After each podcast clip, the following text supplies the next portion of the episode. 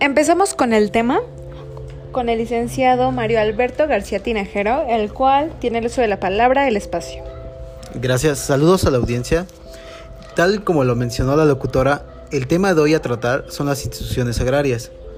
Sin embargo, para tener una noción más amplia del tema y sea claro, tenemos que definir primordialmente el ejido, el cual se puede definir como una sociedad de interés social integrada por campesinos mexicanos por nacimiento, cuyo objetivo del tema es la explotación y el aprovechamiento integral de sus recursos naturales y humanos mediante el trabajo personal de sus socios ejidatarios en su propio beneficio.